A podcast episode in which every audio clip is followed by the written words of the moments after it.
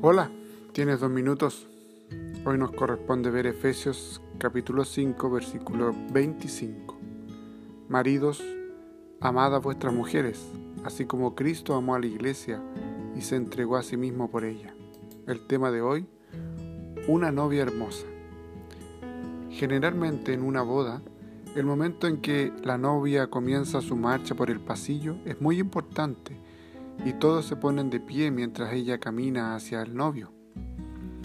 Por supuesto que ese momento es importante para el novio también. Él ama a su novia y anhela estar con ella. La marcha de la novia hacia el altar es un retrato del acercamiento que comenzó antes de que se conocieran. Y su encuentro al final del pasillo simboliza un nuevo comienzo de vida juntos, lo cual prometen cumplir a lo largo de sus vidas.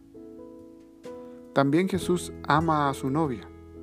Nuestro texto de hoy lo deja bastante claro, incluso cuando llama a los esposos a entregarse a sí mismo al servicio amoroso de sus esposas. Después de todo, Jesús se dio de sí mismo por su novia, la iglesia, en la cruz. Ese mes hemos visto muchos cuadros de la novia de Cristo, la iglesia. Nosotros mismos nos encontramos en algunos de estos cuadros porque en cierto punto todos somos parte de la iglesia. Me refiero a todos los que somos redimidos por Él a través de la cruz. Regocijaos, juntos somos esa iglesia porque en Cristo espera al final del pasillo. Ámense Amen la iglesia de Cristo, aunque a veces esa iglesia no sea muy fácil de amar. Así amarás lo que Cristo mismo ama.